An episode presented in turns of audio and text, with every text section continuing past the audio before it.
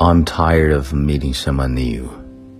The dating, the strategies, the revealing, the confessions, the whole falling in love cliche. Then the arguments, the criticizing, the rejections, the end.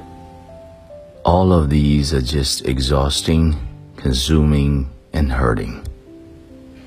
So, just to wish you find your true love.